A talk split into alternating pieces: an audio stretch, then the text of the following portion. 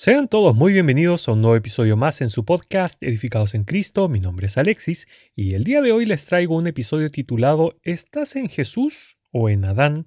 Pero antes demos paso a la intro y los veo enseguida.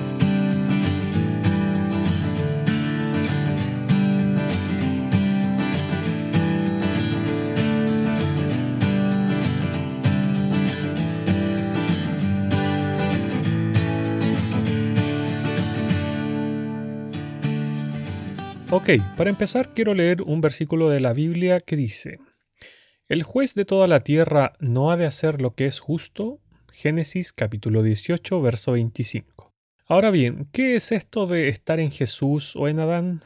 Bueno, permítame ponerlo en contexto.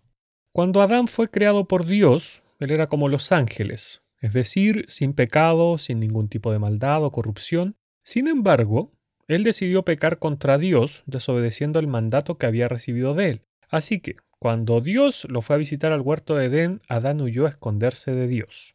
La Biblia nos dice, y oyeron la voz de Jehová Dios que se paseaba en el huerto, al aire del día. Y el hombre y su mujer se escondieron de la presencia de Jehová Dios entre los árboles del huerto. Mas Jehová Dios llamó al hombre y le dijo, ¿Dónde estás tú? Y él respondió, Oí tu voz en el huerto y tuve miedo, porque estaba desnudo y me escondí.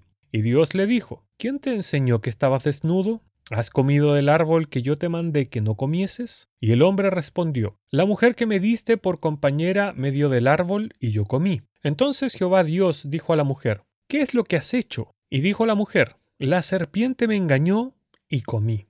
Génesis capítulo 3 versículos del 8 al 13. Así somos los seres humanos. Huimos de las responsabilidades y siempre culpamos a otros de nuestros propios errores. Adán y Eva decidieron pecar por voluntad propia, pues nadie los obligó. Esta desobediencia trajo como consecuencia la maldición de toda la creación. Sí, porque Dios maldijo la tierra debido al pecado de la rebeldía que cometió Adán. Lo puede ver al final de este capítulo 3 del libro de Génesis. La Biblia nos enseña que todo lo malo que poseemos lo heredamos de nuestros primeros padres, o sea, de Adán y Eva. A decir verdad, nadie necesita aprender a pecar, pues hemos heredado la habilidad para hacerlo. Por tanto, ya que como lo heredamos, todos somos pecadores. Sí, tal como lo oye. ¿Acaso alguien le enseña a un bebé a ser terco, a un niño pequeño que mienta o que se revele a las órdenes de sus padres? Lo que es peor es que a medida que vamos creciendo tendemos al mal con mayor fuerza. Su palabra nos dice, Dios hizo al ser humano recto, pero ellos buscaron muchas perversiones. Esto está en el libro de Eclesiastés, en el capítulo 7, versículo 29.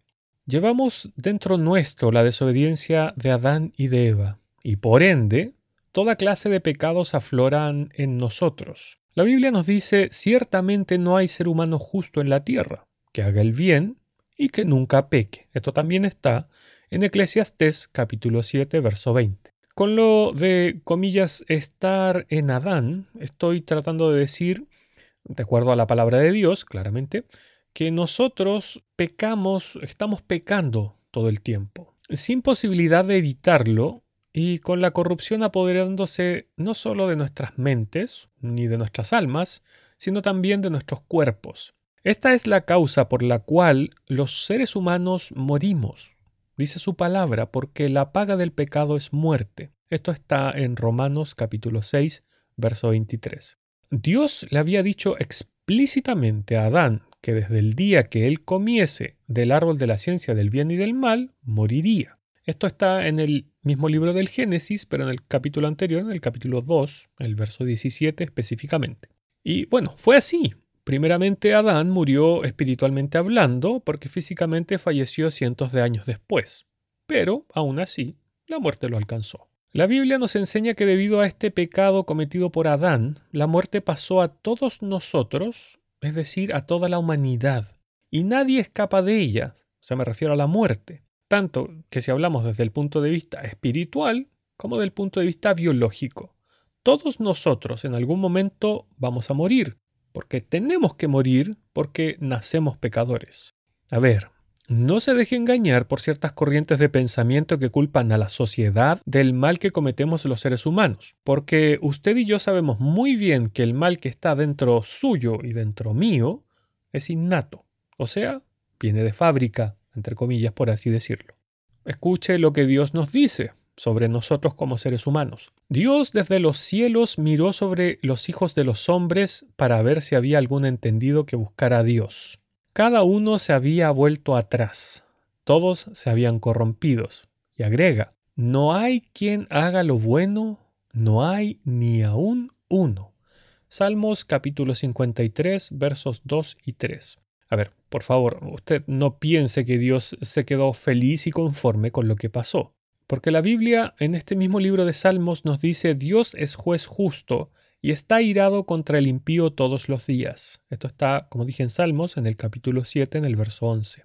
Ahora, para que quede claro, el impío es todo aquel que vive como si Dios no existiera, y no solo eso, sino que hay muchos que además se deleitan cometiendo sus pecados. Por tanto, debido a esta maldad innata, nosotros estamos inhabilitados de hacer el bien delante de los ojos de Dios, porque seguimos estando en Adán. Es más, esto de pecar nos convierte en esclavos del pecado, de acuerdo a palabras del Señor Jesús que él pronunció y que están registradas en el Evangelio de Juan en el capítulo 8 en el verso 34. Y lamentablemente, si tenemos pecados en nosotros, no podemos entrar a la presencia de Dios, pues Él es santo y no tolera el pecado delante de su presencia. A ver, que no lo engañen, por favor. Porque ahora todo el mundo le ha dado con decir, o está muy en boga, que todos digan, no, si Dios es amor, incluso algunos llegan a decir que Dios solo es amor. Pero no, están equivocados. Claramente nunca han leído la palabra de Dios, porque ahí Dios se muestra de muchas maneras diferentes. A ver, para contextualizarlo, Dios nos hizo a su imagen. Por tanto, como nosotros somos seres humanos, ¿acaso usted conoce algún ser humano que sea solo amor? o solo sea eh, miedo, solo sea ira, solo sea risa, solo sea alegría, no sé, etc. De la misma manera, Dios no es solo amor, es más, uno de sus rasgos más, por así decirlo, característicos o, que, o que lo definen de mejor manera, es que Él es santo y no tolera el pecado delante de su presencia, nos dice su palabra. Está escrito en el Apocalipsis capítulo 21, en el verso 27, dice, no entrará en ella cosa inmunda o que hace abominación y mentira, sino solamente los que están inscritos en el libro de la vida del Cordero. Ahora, para que lo tenga muy claro, el Señor Jesús es el Cordero de Dios, y Él es la única forma que tenemos para llegar a Dios, porque Él mismo dijo, yo soy el camino, no dijo un, dijo él, o sea, el único, yo soy el camino y la verdad y la vida. Esto está en el Evangelio de Juan, capítulo 14, versículo 6. Porque Él es el único que puede quitarnos estos pecados con los que nacemos. En el mismo este Evangelio de Juan dice, he aquí el Cordero de Dios que quita el pecado del mundo. Así que para dejar de estar en Adán, o sea, dejar de practicar el pecado, tenemos que estar en Jesús. Ahora, quizás se está preguntando cómo hacemos eso, cómo pasamos de estar en Adán para estar en Jesús. Bueno, cuando nos arrepentimos de nuestras maldades y creemos en Cristo como nuestro Salvador personal, pasamos a estar en Jesús, recibiendo así la naturaleza de Dios y ya con esta nueva naturaleza dejamos de ser esclavos del pecado. Unos versos más abajo del primer versículo que leí de Juan 8:34 dice, Así que si el Hijo el Señor Jesús, os libertare, seréis verdaderamente libres. Esto es el verso 36 del capítulo 8 de Juan. Así que, si usted no lo ha hecho, usted tiene que arreglar las cuentas de sus pecados con Dios, con, específicamente con el Señor Jesús, porque es Él quien murió en la cruz. Es más, Él dijo, el que a mí viene, yo no le echo fuera. Esto también está en el Evangelio de Juan. Esto está en el capítulo 6, en el verso 37. Amado oyente, quien me escuche, no se tarde, no pierda el tiempo, acérquese a Jesús y búsquele. Su palabra nos dice que para que busquen a Dios, si en alguna manera palpando puedan hallarle, aunque ciertamente no está lejos de cada uno de nosotros. Esto está en el libro de Hechos, en el capítulo 17, en el verso 27.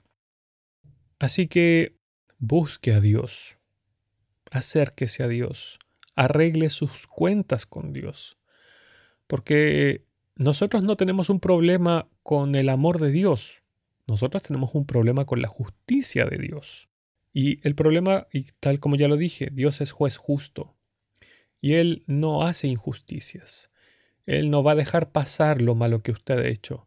Dios no lo va a juzgar ni la va a juzgar por lo bueno que usted haya hecho, sino que la va a juzgar y lo va a juzgar por lo malo que ha hecho.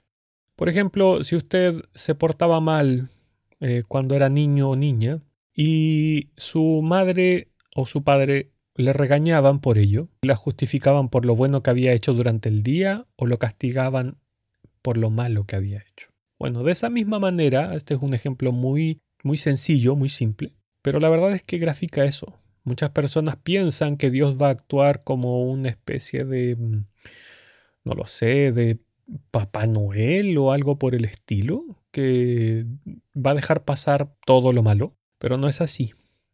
Dios es justo y Dios es santo y Dios no tolera el pecado. Y si usted no arregla las cuentas, créame, si usted fallece de este mundo, parte de este mundo, estando en Adán, o sea, en sus pecados, lo único que le espera es la condenación eterna de su alma. Lo dice la palabra de Dios, no lo digo yo, lo dice el mismo Dios. Así que, por favor, medite, por favor, reflexione, por favor, busque a Dios. Que Dios le bendiga.